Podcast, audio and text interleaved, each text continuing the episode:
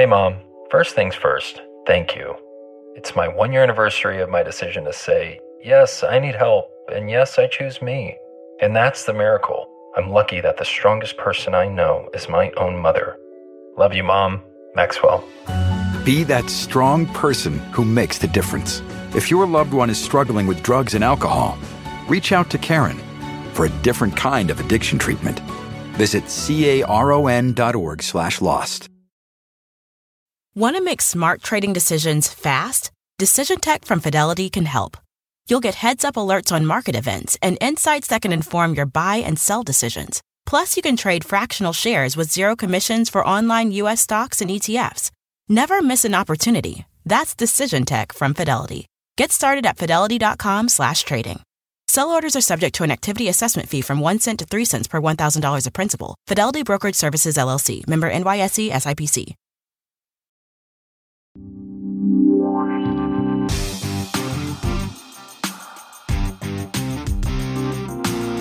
Anaís, Armida y la Flaca presentan Sin pelos en la lengua. Hola, ¿qué tal? Gracias por acompañarnos en un episodio más en Sin pelos en la lengua con sus amigas Anaís, Armida y la Flaca. Es un gustazo estar con ustedes. ¿Cómo están, muchachonas? Súper contentas nuevamente de, pues, de compartir con ustedes que nos están escuchando y que nos están viendo aquí en Sin pelos en la lengua con un temazo que van a volar Así es, pelos hoy, ¿eh? es. Oye, que Hoy yo sí. pienso que es bien importante hablarlo porque todos hemos tenido problemas por esa situación. Y fíjate que el tema del día de hoy vamos a hablar de finanzas y sobre todo en relaciones de pareja, que es un tema lamentablemente y sobre todo en nuestra comunidad, en la comunidad latina, que es un tema tabú y todavía en este dos, en este año en el que estamos, en este siglo en el que estamos, es muy triste que no se hable. Y te voy a decir que es muy, porque es muy triste, porque cuando estás en pareja y no hablas de, de las finanzas, y por ejemplo, estás en una relación más formal, asumes muchas cosas. Y asumes que, por ejemplo, cuando empiezan a pagar, él tiene por qué pagar, que es el hombre, que muchas cosas son culturales. Y él asume a lo mejor que se va a pagar 50-50.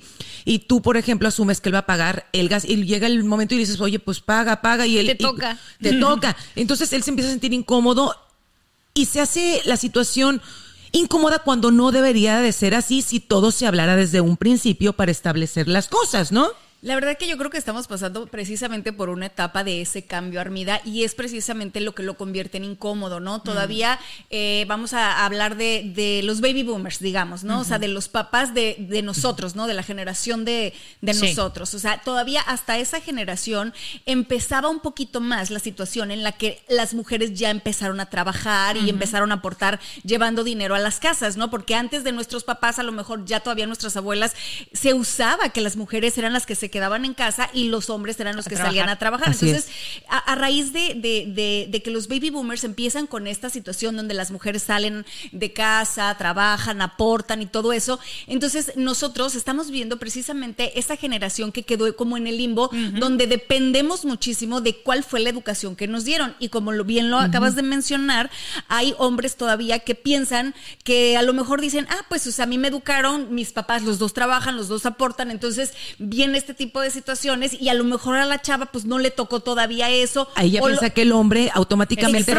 el hombre es el proveedor y es el que tiene que pagar absolutamente todo. Y saben qué es lo más gacho? Que cuando tú asumes cosas y, y pasa algo contrario a lo que tú esperabas, a tus expectativas, empiezan los rencores. Empiezas a enojarte y a agarrarle como corajito a esa persona Ah, y luego vienen broncas. Exactamente, pero por eso pienso yo que es bien importante todos estos temas hablarlos antes de que vayas a dar un paso, por Claro. ejemplo, como el matrimonio, ¿no? Porque si no es cuando empiezan los problemas, ahí está el divorcio, ya como dices tú, a lo mejor una, un- un- o sea, rencores, agarras enojo y demás y no, no tiene Y caso. no debería ser un tema incómodo, porque entre nosotras, por ejemplo, como amigas, si vamos a salir, ¿por qué es tan fácil decir, a ver, va a ser la cuenta la botella tanto en un antro, lo que sea, cuánto, este, que nos vemos a michas, o tú esto, o esta vez yo te invito, tú me invitas la próxima? Es fácil decirlo. Bueno, pero lo que pasa es que no es lo mismo pagar la, la mitad, la La- cuenta de, de un restaurante que pagar la mitad de la renta, que pagar la mitad de la de mensualidad del carro, que pagar la, la- la mitad del seguro de los coches o del Pero seguro precisamente- médico. O sea, sí tiene, sí, sí tiene una importancia Sí, bien, claro. bien eh, marcada, digamos, ¿no? O sea, Pero lo Sí, tienes que y hablar. sabes que no nada más es porque dices tú, a lo mejor son esos los gastos mensuales, pero, tienes que noviazgo, flaca. pero tienes que hablar hasta, imagínate por ejemplo, si tu mamá ya no va a trabajar y tú estás casada, si tu mamá espera que tú la mantengas a ella, ¿de dónde va a salir ese dinero si tú no trabajas? Él va a apoyar para Vuelvo y nosotros estamos hablando de ya cuando estás viviendo ya en pareja, pero eso es desde el noviazgo, porque cuando empieza una relación seria con un novio, simplemente vas a un restaurante a cenar, asumes muchas que por ser el hombre, y lo hemos platicado aquí, el caballero, que él va a pagar. Claro. Y muchas veces a lo mejor él creció con una mentalidad, vamos a pues, suponer, Estados Unidos mucho más abierta, 50-50. Pero son cosas que no deberían de ser problemas si las hablamos desde un principio. Un viaje. ¿Qué pasa en un viaje cuando están de novios? Sí. ¿Quién va a pagar el hotel? ¿Quién va a pagar los aviones? ¿Quién va a pagar las comidas? O sea, y ahí andas toda estresada, pues lo pongo yo, lo pones tú, o él dice, vieja gorrona, ¿por qué no se ofrece a poner nada? Y tú, este mantenido, o sea, amarrado, amarrado, codo, y a lo mejor ni es codo, pero son cosas que tienes que hablar. Sí, definitivamente. Yo creo que eh, las parejas ahorita ya estamos eh, viviendo una situación bien diferente. Y para que no nos suceda esto, ¿qué les parece si presentamos a nuestro invitado del día de hoy? Que bueno, nos va a ayudar y les va a ayudar de verdad, mi gente, como ustedes no tienen idea, porque es un experto en finanzas, en el área de finanzas, es un emprendedor, además es un tipazazazo. Es un fregón. No, no, de verdad, me da muchísimo gusto tener el día de hoy aquí con nosotras a Carlos Palazzi. Bienvenido, mi querido Carlos. Bienvenido, Carlos. Les cuento rapidito. Nada más, Carlos es, es, mi, mi, compañero. Bueno, yo soy su compañera en el podcast de Finanzas para ti que estamos haciendo juntos también. Acá el señorón me, me invitó a estar con él y no saben la cantidad de cosas que ha aprendido, así que de verdad pongan mucha atención a todo lo que este hombre va a decir el día de hoy. Carlos, bienvenido. Un millón de gracias a todos ustedes. Realmente es un honor para mí estar acá y entrar en un tema tan importante como es el tema de las finanzas en pareja. Así porque es. un tema, no nos olvidemos que la causa número uno de divorcio en los Estados Unidos, por lo menos, son problemas de dinero. Y no porque abunde el dinero, es por la falta del mismo.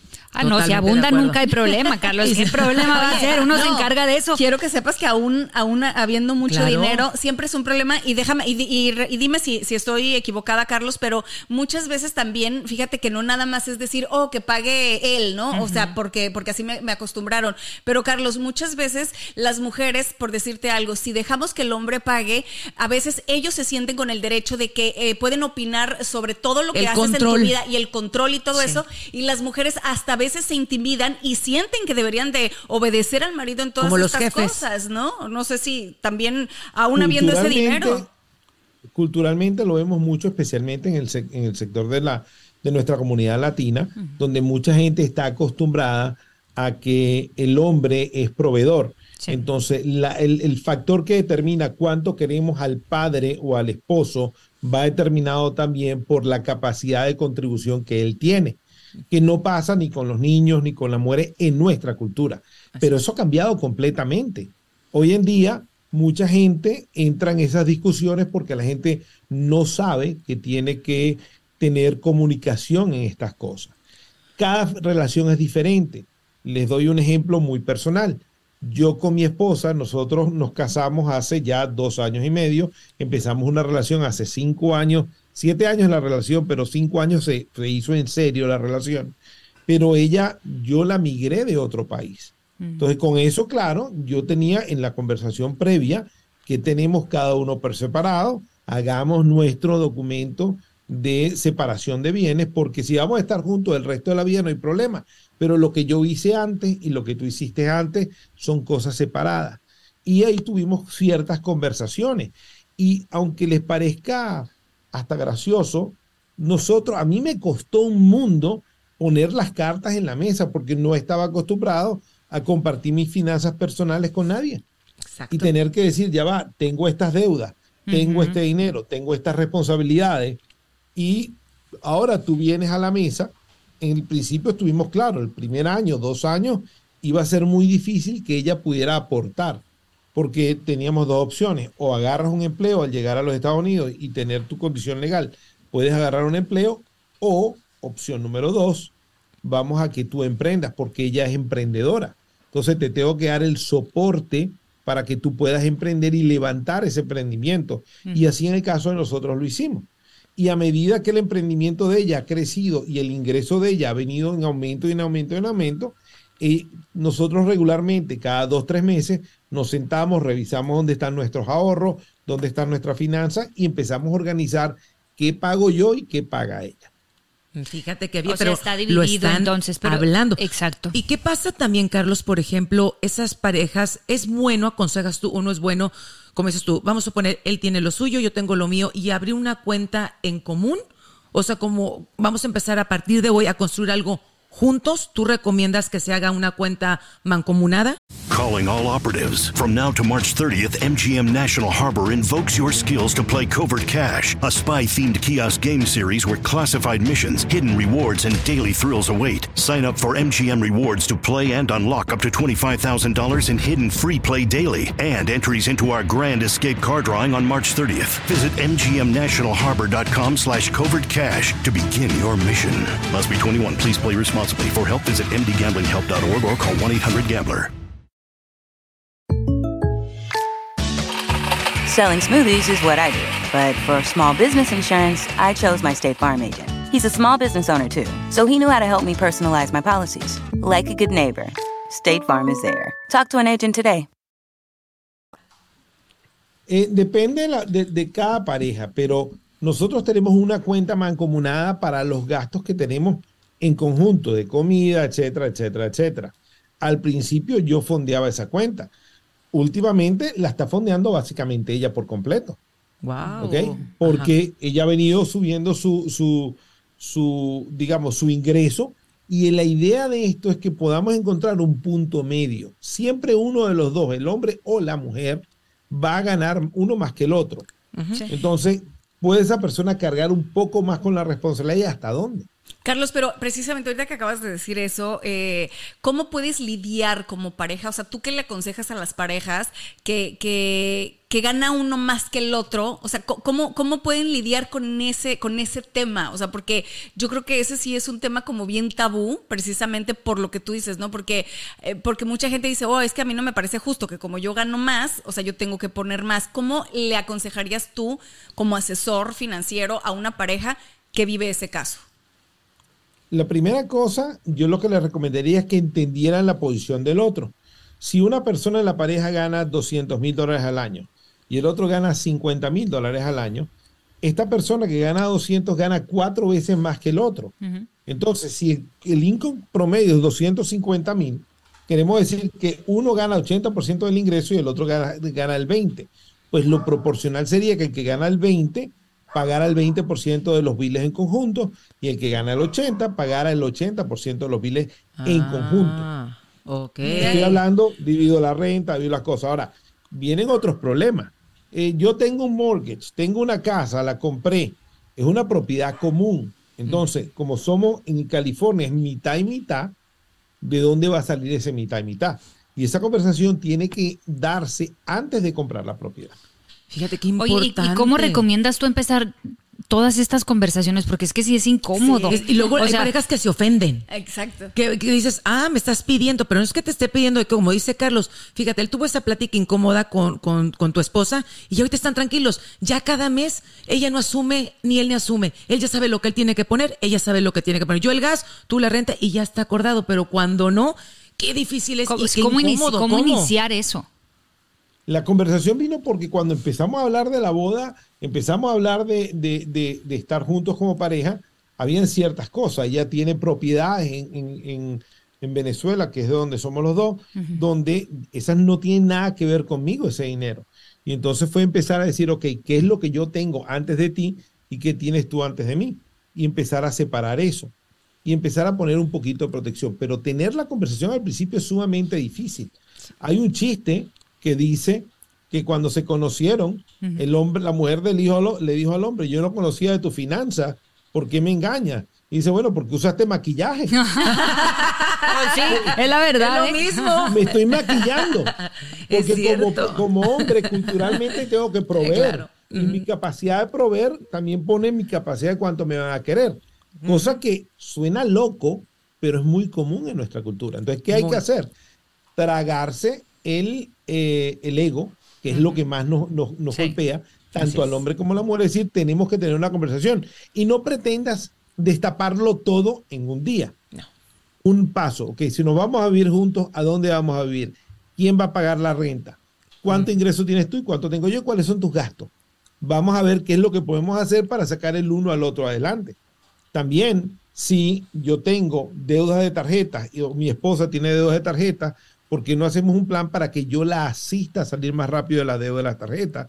Para que de esa manera ella pueda poner más plata hacia la cuenta mancomunada, hacia las propiedades que queremos comprar en el futuro, lo que sea, las cuentas de inversión que queramos tener, todas esas cosas. Fíjate qué interesante. Yo, yo estaba también leyendo el otro día que se recomienda tener cuatro cuentas cuando, como estás en pareja. Una, eh, como dices tú, de los gastos de la casa, que es la, el mortgage, la luz, bla, bla, bla, súper Como un presupuesto mensual. Como el presupuesto mensual. Y luego otra de ahorro en común para planes a futuro, a lo mejor comprar una casa o las vacaciones y que cada uno tenga su propia cuenta para que no pierdas esa individualidad y no sientas que tienes que avisarle al otro, voy a comprar tal o voy a hacer tal quiero regalo. mandarle dinero a mi mamá. Exacto. ¿Cómo, cómo- qué opinas tú de eso? Mi esposa tiene tres cuentas aparte de las mías. Tiene una cuenta de su negocio y tiene dos cuentas personales de ella. Tenemos dos cuentas mancomunadas eh, de, los, de nosotros dos. Yo tengo tres cuentas de banco separadas a la de ella.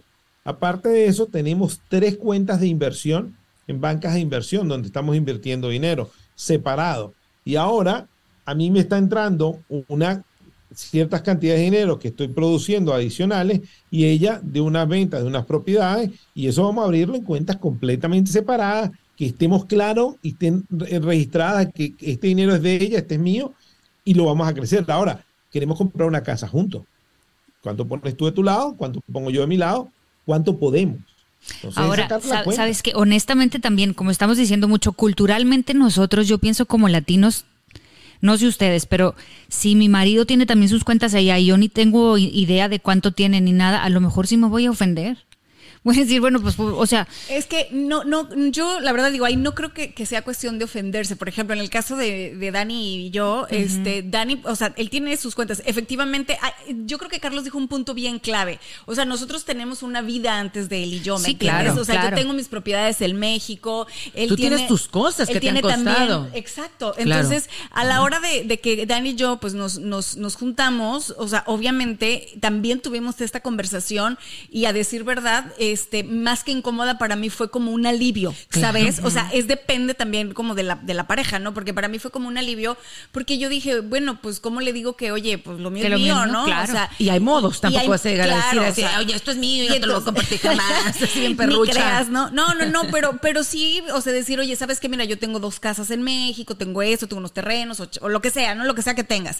Entonces, a, a la mera hora de, de- de que nos juntamos, o sea, claro, además, a mí personalmente, yo sí soy una mujer que yo no estoy acostumbrada a que me den todo. Al contrario, o sea, me ha tocado ser la Sí, que, no la que siempre pongan, ¿no? Entonces, en mi caso, o sea, fue muy bueno que él me dijera, oye, ¿sabes que tus cosas son tus cosas? Claro que fue muy inteligente, ¿eh? Porque él empezó diciéndome, oye, tú tienes tus propiedades y todo eso, entonces yo, yo tengo que respetar eso. Y, yo y luego sacó las de él. y luego ya cuando me dice, y yo dije, chin, las hubiéramos juntado. Me salía mejor juntarlo con me todo lo que tú salía mejor si los juntábamos. Es Oye, cierto. pero es que en esta situación, digo, está, está padre porque ustedes tienen propiedades y, por ejemplo, Carlos también tiene propiedades, ¿no? Pero ¿qué pasa cuando una situación, imagínate, por ejemplo, que la mujer o el hombre está medio fregado, ¿no? Y tiene un montón de deudas, no tiene propiedades, no tiene nada. Pues no te. No, no, pero, pero suele pasar, o sea, no todos, no todos No, tienen cosas, ¿no? Entonces te juntas con alguien que a lo mejor tiene muchísimo dinero. Y, y tú estás trabaje y trabaje y trabaje también, no, o sea, no es justo que el otro venga y te pague, pero también pienso que es normal que sientas cierto resentimiento Pero si no hay Pero un por eso te sientas como dijo Carlos Exacto. y hablas y pones las cosas sobre la mesa. Es que yo creo que no se trata de que sea justo o no sea justo, porque si bien hay hombres que dicen, ¿sabes qué? O sea, a mí me pasó una vez, la verdad, antes de, de- en una relación pasada, a mí me pasó que me decían, este, tú no tienes que trabajar, no tienes que poner nada, o sea, no tienes que hacer nada. Yo soy el proveedor y así, pero Obviamente llegó un punto en el que me sentí tan ahogada, no- o sea, me sentí que estaba viviendo de- en un castillo de cristal donde yo no podía salir y opinar ni, ni ser yo misma. porque te sentía con- porque él te estaba controlando Exacto, a través del el dinero. dinero. Entonces yo dije, no, yo quiero. dije, esto no, esto no es para mí. Entonces hay mujeres que sí nos gusta esa igualdad, Sí. ¿no? Ahora, tengo una pregunta para ti, Carlos. O sea, ¿qué tan recomendable, ahorita que hablabas de los porcentajes, suponiendo que el, eh, una persona, eh, uno de ellos gana 200 mil dólares al año y la otra persona gana 50 mil dólares al año, ¿por qué sería justo ¿no? En tu Entre opinión, comillas. en tu opinión como experto, si tú le dije, si tú estuvieras dándole asesoría a una pareja recién casada en esa situación, ¿por qué sería justo que pagaran dependiendo de los porcentajes? Si vamos a suponer que los gastos mensuales de un departamento, la- el, ca- el carro y la, y la comida, vamos a decir, son 3 mil dólares, al que gana 50 mil le alcanza para poner sus 1.500. Es su- le alcanza para poner su mitad. O sea, te, lo, te, lo, te lo platico que- como experto, o sea, si, si te llegara una pareja en ese sentido. tienes que ponerte, mira, hay una cosa que llaman las curvas de preferencia. En economía se enseña que es de la- las curvas de, perdón, de indiferencia, que viene determinada por el presupuesto. Sería justo que cada quien pagara la mitad si los dos vivieran en el estilo de vida que está determinado por la persona que gana menos. Ah, Entonces, si vamos a vivir en la zona donde la persona que gana 50 mil dólares puede pagar, si vamos a manejar el carro que la persona de 50 mil dólares puede pagar, si vamos a comprar en la marqueta y comprar los productos que la persona puede pagar, tener ca- la- la- las suscripciones de cable para ver todos los canales que la persona de 50 mil puede pagar, entonces vamos mitad y mitad. Pero Sí. si yo Ah. quiero obligar a mi pareja y yo gano 200 y ella gana 50 y quiero hacerla que viva en No, mi nivel, No le alcanza. entonces, lo justo es, yo pago porcentualmente lo que yo debería pagar, en ese caso, en este ejemplo que estamos haciendo, el 80% y ella pone el 20%. Me Y encanta lo que acabas de decir porque se me No, hace y- súper justo. Y ahí sí. lo puede entender uno, suena lógico. Sí, oye Carlos, y te tengo una pregunta, por ejemplo, ahora qué pasa. Por eso son importantes estas conversaciones, porque yo creo que mm, a la mayoría de nosotras nadie nos educó financieramente. Nada más nos, mucho nos guiamos por los ejemplos de los padres, de lo que veíamos en casa y muchas veces los quieres repetir. Y ahorita hay tanta, tanta información, simplemente el podcast como el tuyo. Hay podcasts donde, donde se están dando consejos, donde es importante que nos preparemos financieramente, financieramente. Porque ¿qué pasa? Si uno de los dos es súper gastalón, eh, es hippie, eh, no tiene planes a futuro, eh, viviendo en una casa de campaña está bien, y la otra persona le gusta viajar, Es le gusta emprendedor, es vivir bien, es emprendedor. Entonces, y nuestra relación es perfecta, hasta que llegamos al punto de que, ¿qué onda? Pues ¿Dónde? no es perfecta porque van a ser muy diferentes. No, al principio. No, no, no, sí, o sea, como dices tú, se aman, se adoran, se Ajá, conocieron. sí, eso voy. Y a la hora que nos queremos juntar, híjole, Es ahí un- vienen las diferencias. porque no hablamos nunca de cuáles son tus metas. Y yo te pregunto a ti, Anaís, le encanta viajar. Vamos a suponer que el otro hombre dice, yo soy hippie y a mí me gusta vivir ahí en una casita O me de gusta campaña. viajar, pero me gusta acampar. Eh, ¿Qué pasa Y a ti te gusta el me hotel gu- cinco y yo soy estrellas. cinco estrellas. ¿Qué pasa, A ver. Carlos? La primera cosa, esto va de regreso al punto que tienen que tener la conversación. Ahora, vuelvo y repito, tú no puedes, hay un ejemplo que yo, una- un refrán que oí hace mucho tiempo, que es una pregunta, que es como, como una hormiga se come un elefante. Y eso es un mordisco a la vez. Un mordisco a la vez, la hormiga se come al elefante. La idea de esto es, tú vas a empezar a la conversación por las cosas obvias. Si nos estamos mudando en un solo sitio, ¿quién va a pagar la renta? ¿De qué cuenta se va a pagar la renta? ¿Cuánta renta podemos afrontar? Entonces empezar con los gastos y empezar a repartir los gastos básicos, la luz, el agua, el- el- los celulares. ¿Tenemos cuentas separadas o vamos a unir los celulares? Todas esas cosas se van conversando y es una cosa que progresivamente se va, se va manejando. Nosotros, por ejemplo, al final de cada año nos reunimos a poner las cuentas en balance. Eh, aparte de eso, hay responsabilidades desde el punto de vista financiero. Por ejemplo, todos los gastos de la casa los coordina y los lleva mi esposa. Yo no tengo ni idea de lo que se gasta. De pronto llega y veo un florero nuevo, una cosa nueva, pero al final del año vemos dónde salieron los gastos y qué es lo que se hizo y qué podemos hacer para mejorarlo. Y eh, por el otro lado están los, por ejemplo, las cuentas de inversión, las llevo yo y sube y baja y de pronto ella llega y me llama y me dice, entre todas las cosas, me dice, ¿cuánto tenemos en las cuentas de inversión? ¿Cuánto tengo yo? ¿Cuánto tienes tú? Para saber más o menos qué se puede hacer. Y hay cosas que son sus cuentas privadas que yo no tengo ni idea de cuánto tiene, tiene ella que va ahorrando y poniendo ella su plata. Esa es de ella. Me explico. Ahora, recuérdense también que desde el punto de vista legal tienen responsabilidades, porque una de ustedes ahorita comentó, ¿qué pasa si una persona no tiene propiedades, sino lo que tiene es deudas? ¿Qué pasa si una de las personas trae una deuda de 200 mil dólares con el IRS y la otra persona se casa con una deuda de 200 mil dólares al IRS?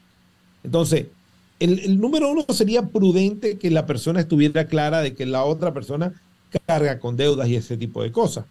Pero también tienen que entender que cuando yo me caso con alguien, y me estoy juntando con las deudas, si las deudas fueron acreídas antes de casarse conmigo, yo legalmente, incluso a la IRS, le puedo mandar una carta, digamos, mi esposa le dio 200 mil dólares y nos separamos, y, la deuda está en los dos. Yo mando una carta diciendo que yo soy la parte inocente en esa deuda, porque no la creé yo. Y el IRS simplemente busca quién ganó el dinero, la ganó fulano de tal antes de, de estar casado, esa deuda que se debe es de esa persona y esta persona se puede zapar la deuda. Qué importante saber eso. Es lo que te iba a decir, qué, interesante saberlo, porque seguramente hay mucha gente que no está enterada de que puedes tú mandar esa carta y comprobar que esa deuda no te pertenecía. No, porque yo aquí he escuchado mucha gente que dice, no, pues ya te casaste, ya te fregaste, porque ya automáticamente todas las deudas de la otra persona se vienen para ti. Y eso es un grave error porque ya estamos viendo lo que tú estás diciendo, Carlos.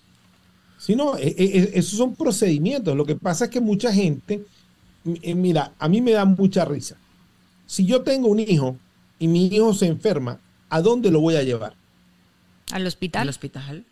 Pues al médico, ¿verdad? No lo voy a llevar, no lo voy a llevar al mecánico. No. No lo voy a llevar al carpintero, bueno, a menos que se llame Pinocho. Al veterinario. Pero mi punto es, mucha gente cuando viene a resolver problemas de finanzas, ¿con quién habla? Habla con personas que están en la misma o peor situación que ellos están. Y agarran un consejo financiero que es igual a lo que ellos tienen o de menos recursos incluso, menos validez. El chiste es buscar a alguien que te ayude. Entonces, un contador, lo que hace un contador es ver hacia atrás. Un CPA mira hacia atrás, cómo te quito los impuestos a los que tienes. Un asesor financiero te mira hacia adelante, te dice, con lo que tienes, ¿qué puedes hacer?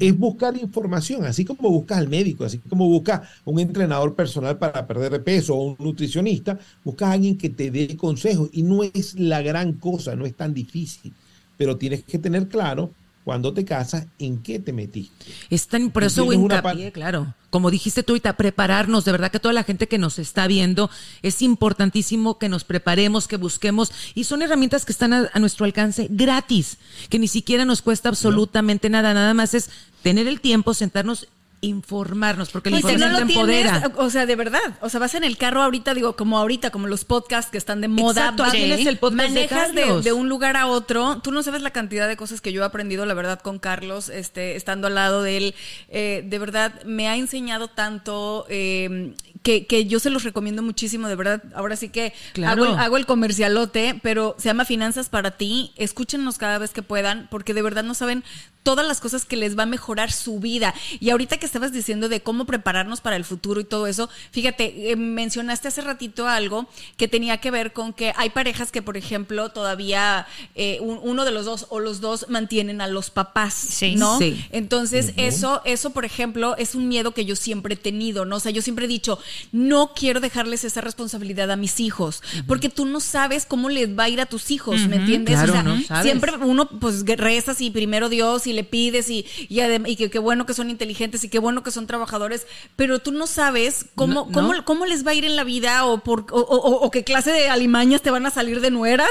No, es que es cierto, es que es cierto. La cabeza de que no le ayudes a tu mamá que se O sea, nunca sabes. Entonces, la verdad es que, o sea, también yo creo que como pareja es importante, Carlos, no sé, o sea, yo no sé qué, qué tipo de consejos o asesorías das tú en cuestión a, a, a prepararse para el futuro, porque no podemos ni debemos dar esa responsabilidad a nuestros hijos.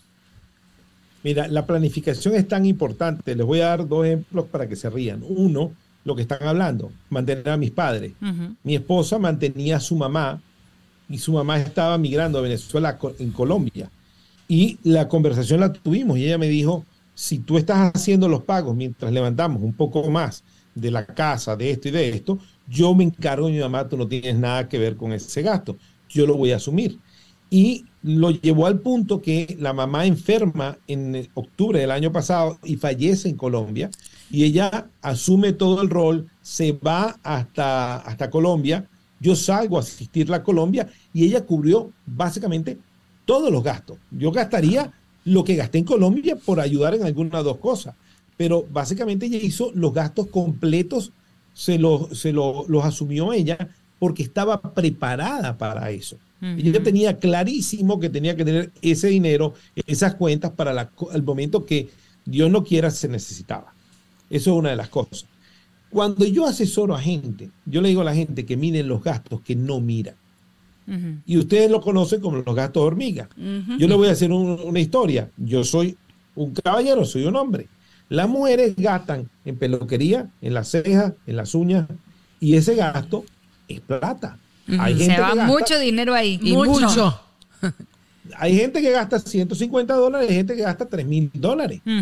Ahora, ese gasto tiene que estar claro, porque la persona, ¿qué pasa si la mujer es la que provee, tiene ese tipo de gasto y el hombre de casualidad y se peina y se corta el, pe- el pelo él mismo y se casa con una persona que gasta 3 mil dólares al mes y dice, yo tengo que pagar el 20% de 3 mil dólares? Esas son Esa las cosas que tener. ocasionan problemas. Eso, claro. Porque imagínate, por ejemplo, No. que el hombre se esté partiendo en trabajar y trabajar y trabajar y luego dice, tú te lo estás gaste y gaste y gaste o en, comp- en ropa, en Y de si todo. no se habla, vienen unas broncototas porque viene la ofendida, no me estás apoyando tú como hombre, no me estás ayudando. Y él dice, como dice Carlos, ¿por qué tengo yo que pagar lo que a mí no me corresponde? Y ahí, si no se aclara, es- bueno, Es lo que mismo fíjate, desde un te voy a principio. decir, ahorita que, que estaba diciendo las cosas esas, fíjate, es cierto, el hombre prácticamente es la- el corte de pelo mensual que te cuesta 40 dólares, ¿no? Y un champú X, la mujer Sí, es el eso. tratamiento. El sí. tratamiento, el champú, el no sé qué, el de las, el de, el- el de las El dry shampoo, el acondicionador, el- Oye, pero además, Sí, o sea, es las uñas de los, o sea, el manicure, el pedicure, Pedicure. el facial, eh, si, si es con gelish, pues ya te costó Sí, un poquito más. claro. Eh, los hombres con dos pares de zapatos y unos tenis se conforman, las Nosotras mujeres tenemos no. que tener uno de cada color. O sea, ese tipo de cosas, la verdad es que sí pueden meter en problemas a una pareja. Y, y tú, este, Anaís. acaba el amor, flaca, ¿eh? Se acaba el amor. Truenan. O sea, claro que se, se, se va a la fregada la pareja. Ahora yo te tengo otra pregunta, Carlos. ¿Qué pasa, por ejemplo, cuando se habla, y no te voy a decir ya la mujer, porque en estos tiempos esta conversación se tiene y se decide si es el hombre o la mujer. Muchos dicen que, ok, tenemos el bebé, alguien se va a quedar en casa, cuidar el bebé, y yo voy a ser el- la otra persona, hombre o mujer, proveedor. Esa persona que se queda en casa está haciendo un trabajo y es un trabajo no remunerado. Porque obviamente estás cuidando al niño, está haciendo la casa, la comida, whatever, y es un trabajo que no para de 24 horas, pero nadie le está pagando. Y el hombre que viene y es el proveedor, él dice, pues ese dinero es mío y en realidad no es de él. Lo correcto para mí sería que ese income, que esa entrada, fuera de los dos. Ajá. Claro, eso es lo que en ese momento lo que eso significa, esa persona va a reemplazar su ingreso o va a reemplazar su trabajo con el trabajo que va a estar haciendo en el hogar. Y la persona que sigue trabajando tiene que tener claro que va a acarrear con los gastos de esa persona. Y que no es justo que esa persona tenga que venir a decirle, amor, dame 20 dólares y todavía justificar para qué lo va a usar.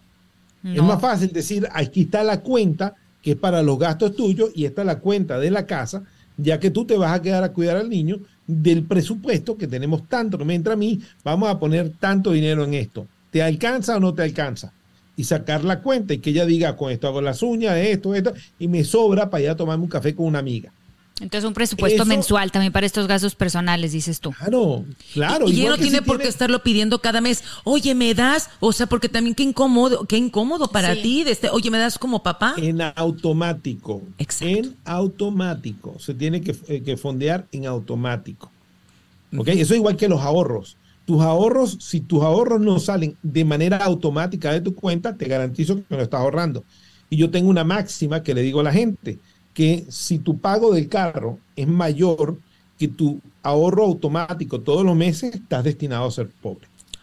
¿Cuánto, cuánto es, sí, cuánto, Carlos, es, por ejemplo, de, de lo que gana uno, cuánto porcentaje se debería de ser para la, para el mortgage, cuánto debería de ser para el auto, cómo Y lo, para cómo lo acomodarías tú? Aconseja. Para los mira. gastos de la casa Ajá. y, Y y el- para y ahorrar. lo que se ahorra. Ajá. No, les voy a, le, le voy a cambiar, les voy a voltear la tortilla por completo. A Por ver, favor. La venga. mayoría, la mayoría de la gente dice, y yo les pregunto a ustedes, si les pagan hoy, ¿qué es lo primero que van a pagar? La ¿Y renta. qué, le- qué responderían? Yo la renta. ¿Qué más? Todos los gastos. O sea, yo sí tengo un presupuesto mensual gastos. y saco que tengo que pagarle al gas, la luz, mi carro, el celular. Y hago todos los gastos, este, los pagos, perdón, mensuales, los que tengo en el presupuesto. Yo, yo ya no, porque yo ya aprendí, Carlitos, contigo. El Yo- ahorro yo primero voy a, a guardar mi fondo de emergencia, mi ahorro, Primero, tu dinero. Primero que pagas es pagarte a ti. pagarte a ti. De hecho, la máxima es primero, dependiendo de tus creencias, tú tienes que hacer tithe de un porcentaje de tu dinero. Si tú crees en Dios, dáselo a la iglesia. Si tú no crees en Dios, dónalo a alguna causa. Créeme que hay una máxima allá de, de que el dinero circula. Si tú agarras de tu dinero y me gané mil y agarraste 100 y los donaste a una causa que te guste, San Jun, a lo que sea, esa es la primera. Segundo, agarra otro porcentaje y puedes empezar con el 10%. Pero la idea es que llegues al 30% o al 40%. Si estás en el 30%, estás destinado a ser rico. A tener Wow. mucho dinero. A, a ver, espérate, Si ¿ese logras hacer 30% eso. lo vas a agarrar para donarlo o lo vas No, a agarrar para- para, no, para no, no, ti, para como ahorro? Agarro el 10% y lo doné, agarro Ok. el 30% y me Para lo guardé. ti. Ah, ok, como un ahorro o si una está- para inversión. Claro, porque además cuando tú empiezas con poquito, el 10% es poquito y el 30% es poquito, pero cuando tu dinero crece, tú dices ese 10%, wow, sí, te lo vas a deducir impuestos. Exacto. Da, ok. te lo vas a deducir impuestos, pero agarraste y guardaste el 30% de tu dinero o el 20%, empezaste con el 10, primero te pagas a ti. Después que te pague, entonces sí empiezas, ok, ahora voy a pagar la, la, la- la renta o el mortgage, la luz, el agua, el carro, todos los demás gastos. Y después tengo mi fondo para divertirme. Al y Si final. me sobra, va al ahorro. Ok. Y si no te alcanza, algo está mal. Lo- lo- Si no te alcanza, mira, Tienes que hay dos acomodar. cosas. Lo que pasa es que, sí, sí, digo, ahorita estaba eh, pensando en eso, ¿no? Porque mucha gente dirá, ay, pero ¿cómo voy a guardar el 30% si apenas con lo que, con el 100 que gano, apenas Mm, cubro mis gastos? Pero Carlos, eh, digo... Sí, estás viviendo en el lugar incorrecto. Exactamente. Traes el carro, incorrecto. O sea que eso es lo que supongo que nos va a decir. Mira, yo le voy a decir de esta manera, y Anaís conoce esto. Mi ingreso es de seis figuras, no es un ingreso malo, es un ingreso bueno. Y yo manejo un Nissan Sentra. Ok. Mira, Carlos, Wow. ¿te acuerdas que platicábamos en uno Está de los, de los episodios? Qué maravilla. Uno de los episodios que, que platicábamos, me acuerdo de algo bien, bien bonito que, que, que Carlos nos, nos contó, ¿no? Y pues que era como una anécdota, una anécdota que decía, por ejemplo, la diferencia entre una persona rica y una persona pobre, ¿no?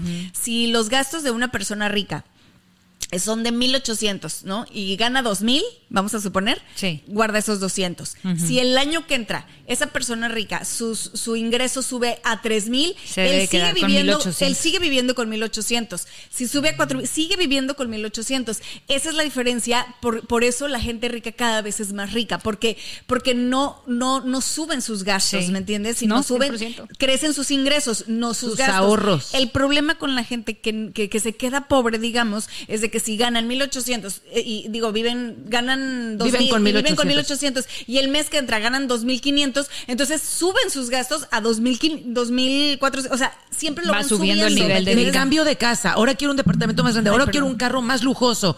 Exacto, ¿Y la mayoría de la gente hace comete ese error, ¿no, Carlos? Y es un error gravísimo. Claro, y, y quiero que sepan algo, yo soy fanático de las cosas buenas.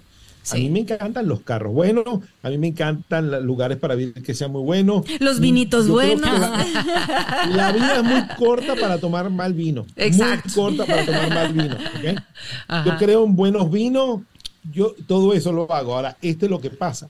Lo que dicen ahí es correcto. Si mi, mi, mi, mi costo de vida está aquí, yo voy a aumentar mis ahorros hasta el punto que mis ahorros puedan pagarme, aún creciendo, aumentar mi estilo de vida. Cuando mis ahorros puedan pagar que yo aumente mi estilo de vida, ah, entonces puedo cambiar el carro por otro mejor. Tengo ya cruzando los dedos lograr mis metas porque este año ya tengo otro carro que ya lo está ordenado, que viene, pero ya le, ya le agarré miedo porque hace dos años agarramos una, una bronco que me encantaba y la agarré ese día y dije mi carro y mi Y esposa lo manejó. La y pandemia, ¿qué pasó? nunca lo vi. ¿No? Ah, lo Ya se lo- quitaron. Se lo agarró ella. Se lo quedó Francesca. Es que son cosas, pero me encantan los consejos que nos estás dando, Carlos. De verdad que muchas gracias porque son consejos que si todos los sabemos aplicar, nuestra vida va a cambiar. Nuestra vida financiera, estoy hablando, va a cambiar porque son cosas que prácticamente, lamentablemente, nadie nos enseñó. Y muchas veces cuando tú platicas, es importante que hablemos de finanzas. Mucha gente te dice, es que los números son muy difíciles, es que es muy difícil, es que no es difícil. Nada más es abrir tu mente y realmente quererte preparar y querer tomar buenas decisiones. No, o sabes que también mucha gente dice, pues si ni me alcanza y estoy endeudado, que voy a andar invirtiendo, que voy a andar ahorrando, pero es importante cambiar todo esto La para que puedan salir de ahí. plan para Claro. salir de deuda, Claro. ponerlo en automático y salir de eso. Y por ejemplo, ahorita vienen todas las festividades, ¿ok? Estas festividades la gente gasta plata, empieza a regalar. Lo primero es hacer una lista, una lista que vas a agarrar de todas las, las personas que vas a regalar. Y después ves el presupuesto que tiene. Y basado en ese presupuesto empiezas a buscar lo que puedes conseguir para eso. Exacto. Para que les parezca cómico. Yo soy la persona supuestamente más agarrado con el dinero, como le dicen codo, le dicen codo, como No, que frugal, eres frugal. frugal. En Venezuela le llaman pichirre. En México les decimos codos. Pichicatero. Pichicatero. No pichicato. Eso es pichicata. No, pero. ¿sabes qué? Amarrado. ¿Saben qué? Que yo te voy a decir una cosa, ser frugal no es malo, ¿eh? No, es ser este... De verdad, ser la- cuando yo entendí lo que era la palabra frugal, ahí entendí muchas cosas, porque antes uno dice, ay, es que es codo. No, ser frugal es como, por ejemplo, ¿no? Organizado, Cuidadoso, organ- cuidadoso. organizado, cuidadoso, eh, tener muy en cuenta los gastos hormiga. O sea, de verdad, por ejemplo, yo, cuando, empecé a ser frugal, ¿saben con qué me di cuenta que empecé a hacerlo? Cuando yo pagaba 160 dólares por un plan de celular y un día me encontré una compañía que de verdad me da el mismo servicio exactamente y pagó 25 dólares No, mensuales. ¿cuál es? Ay, luego se las paso. Por favor. No manches. Entonces, imagínate, entonces cuando yo dije, ah, caray, me voy a ahorrar todo esto, ¿no? Y de pronto dije, oye, el cable, por ejemplo, es que yo no veo cable, entonces pues no veo la tele normal, ¿no? Por decir, el cablevisión. Entonces, No Netflix. ¿cuánto, cuánto este, me cuesta, por ejemplo, nada más tener el internet y el Netflix? Tanto, ah, pues me, que me estoy ahorrando 37 dólares. Ah, bueno, pues ya sumo otros 37 dólares. Imagínate al Y año. Empecé así. Y te lo juro que de esos 250 dólares que me empecé a ahorrar mensuales, me empecé a comprar mi viaje anual que hacía. Porque Claro. al año estamos hablando de que ya son 3 mil y cachito Sí, de dólares. claro, claro. Es que mucha gente dice, ay, si solo son 35, por Dios. Pero y si solo son subiendo. 40. Y si ay, solo son 6 60. dólares, sí. Y le vamos sumando y es una la nota. Algo ibas a decir ahorita antes de que, que Anaís hablara, Carlos. A lo, a lo que le iba a decir, cuando uno maneja esto, una cosa es restringir el gasto, que es lo que yo hago, pero otra es optimizar cómo lo vas a gastar. Y a mí me da risa porque la profesión de mi esposa, ella es personal shopper, y ella es eh, eh, fashion consultant, ella le arma colecciones a tiendas, le hace compra a gente, y yo estaba el otro día con Anaís, y llegó ella y le dije, porque yo estaba impresionado, compró una cartera, un bolso Ah, sí. Valentino Ay, ¿de cuánto? por 280 dólares. Imagínate. No, ¿cuánto? Original. Directo a la Valentino. Ojo, ¿Cómo? directo a la ¿Cómo? Valentino. Se lo robó. No, ¿Cómo? A una, a una, a una persona en, en, en Venezuela le consiguió siete pares de zapatos deportivos Gucci. Gucci. Bien barato. 250 dólares promedio cada uno. No, pues sí sabe comprar. 700. Por Sabe. eso tiene esa profesión. ¿Sabe? Sí, pero a lo que voy, uno lo que hace para hacer eso es, primero saca las listas que uno tiene y después lo que voy a gastar y empieza uno a buscar ofertas. Y hoy en día hay buscadores en Internet que ustedes pueden hacer con inteligencia artificial. Google tiene uno muy famoso, me lo enseñó mi esposa, yo esto no sabía. Google Lens. Ustedes lo bajan, Oh, ponen sí. cualquier cosa Ajá. y les consigue el precio más barato que haya en todos los Estados Se los Unidos. voy a pasar. Google Lens. A ver, Sí. nuestra gente que nos está viendo, Lens. Google Lens. Lens. Ajá. Ok. Y, y de hecho, si por ejemplo, si tú pones en, en- Está para, para que lo sepan, eso. pones Google Lens en, eh, ahora sí que en Google, Ajá. ¿no? Lo- te metes y pones una foto, por decirte algo, le voy a tomar esta foto al elefante, ¿no? Ajá. Te lo Entonces, encuentra. me encuentra en todas las tiendas que venden elefantes de este tipo y cuánto cuestan en cada una. Wow. Porque puede costar, por ejemplo, en una tienda en el centro de Los Ángeles a lo mejor te cuesta 10 dólares y a lo El mejor mismo. el mismo elefante aquí ya en Nordstrom ya te cuesta 40, 300. ¿eh? ¿Sí me entiendes? O Sí, sea, claro. ¡Qué maravilla! No, no, no. De verdad que por eso estas pláticas son tan enriquecedoras y son Sí. buenísimas. Estamos, yo creo que esta plática, si de No, verdad la gente está poniendo atención, vamos a hacer un cambio grande. Vamos a hacer un cambio grande y de verdad, gracias Carlos por todos tus consejos. Yo creo que, que una de las cosas que, que podemos hacer en pareja es, primero que nada, tenernos la confianza de hablar de que la economía es algo que es importante y para mejorar en el futuro nuestra relación, que nunca debe de ser un tema eh, tabú, Tabú. que nunca debe ser un tema de rivalidad, que nunca debe ser un tema de egos, sino un, te- un tema de crecer juntos como pareja. Y sabes qué, y tener esa tranquilidad, que ninguno esté estresado, ¿qué vamos a hacer tú o yo, tú o yo? Ya sabemos lo que tenemos que hacer cada uno. Y las expectativas que tiene cada uno. Yo creo que es bien importante, desde Exacto. antes de, de adquirir un compromiso más fuerte, como ya formalizar el matrimonio y demás, hablar todo eso, qué es lo que quiero, qué es lo que espero, qué problemas puedo llegar a tener y encontrar la solución a todo. es. antes de- Nuestras metas, qué esperas tú, qué espero yo, qué quiero comprar yo, qué quieres comprar tú. Sí, son- para que son todos metas. exactamente podemos llegar a un punto medio y todos tan felices y los matrimonios pueden durar mucho más en esa burbuja rosa. Oye, Carlos siempre está acostumbrado a despedirse como con, con unos tips y consejos. Despídete Yo sé que lo Ana. quieres Aquí decir. también. quiero dar, sí les quiero dar este tip es si ustedes ya están casados de hace tiempo y no han hecho nada de esto, ahora cómo empiezo la conversación. Exacto. Entonces, ¿cómo empiezo? Vamos a empezar a ver con los gastos de diciembre. Vamos a empezar, amor, vamos a sentarnos para organizarnos en los gastos de diciembre. Amor, vamos a organizarnos para los gastos de la casa. Y de a poquito vamos yendo tomando hasta que lleguemos a un punto donde a lo mejor no vamos a tener toda la información financiera del otro, pero vamos a estar en un punto donde los dos nos podamos complementar y estar financieramente tranquilos para Sí. que el matrimonio funcione de la manera que está supuesto. Sí. Pues te agradecemos ese consejo. muchísimo, mi Carlos. Gracias por habernos acompañado el día de hoy. Ya se nos acabó el tiempo. Carlos, Volando, se fue volando. contigo el tiempo de verdad volando. Tiene que haber una segunda parte de verdad porque Sí. este es un tema que hay tanto que hablar y de verdad que gracias por estos consejos tan maravillosos que nos compartiste que yo sé que nos van a ayudar muchísimo en nuestras vidas y en las vidas de todos nuestros Sí. nuestros televidentes Y, escu- y radio escucha. y radio claro, escuchas claro. de ambos. Muchas gracias. Podescuchas, podescuchas. Los podescu- no, ¿cómo? Podcast Podescuchas. Podescuchas, porque yo, el mío sonó muy raro, como yo lo dije, podcast escuchas, no me sonó. Gracias, Carlos. Muchas gracias, Carlos. Un placer. Y gracias, a ustedes también, por supuesto, por habernos acompañado el día de hoy. Tenemos más la próxima semana. Chao, y chao. compartan, compartan este episodio porque de verdad que yo creo que esta es la información que todos tenemos que compartir a los familiares, a los amigos, porque de verdad que estas son las cosas, no chismear qué hizo ahí la Ninel Conde, chismear cosas casi que son las cosas que son productivas y nos van a ayudar. a nuestras vidas. Así Oye, que y a no, y compartirlo. no olvidar hacer un presupuesto antes de ir a gastar. Así Sobre es. todo ahorita que vienen estas fechas que uno se vuelve loco, ¿eh? Así es. Y hablar en pareja. Gracias. Esto fue Sin pelos en la lengua. Gracias.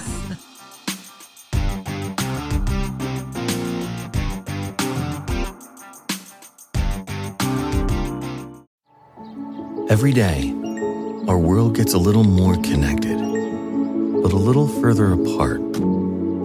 But then, there are moments that remind us to be more human. Thank you for calling Amica Insurance. Hey, uh, I was just in an accident. Don't worry, we'll get you taken care of. At Amica, we understand that looking out for each other isn't new or groundbreaking. It's human. Amica, empathy is our best policy. I'm what you might call very good at hide and seek. And since we got Xfinity, we have Wi Fi all over the house, even in my super secret hiding spots. So I can kill time in here by streaming my favorite. Ha! Found you. How? You left Find My tablet on. Get wall to wall Wi Fi on the Xfinity 10G network. Restrictions apply, not available in all areas. Actual speeds vary.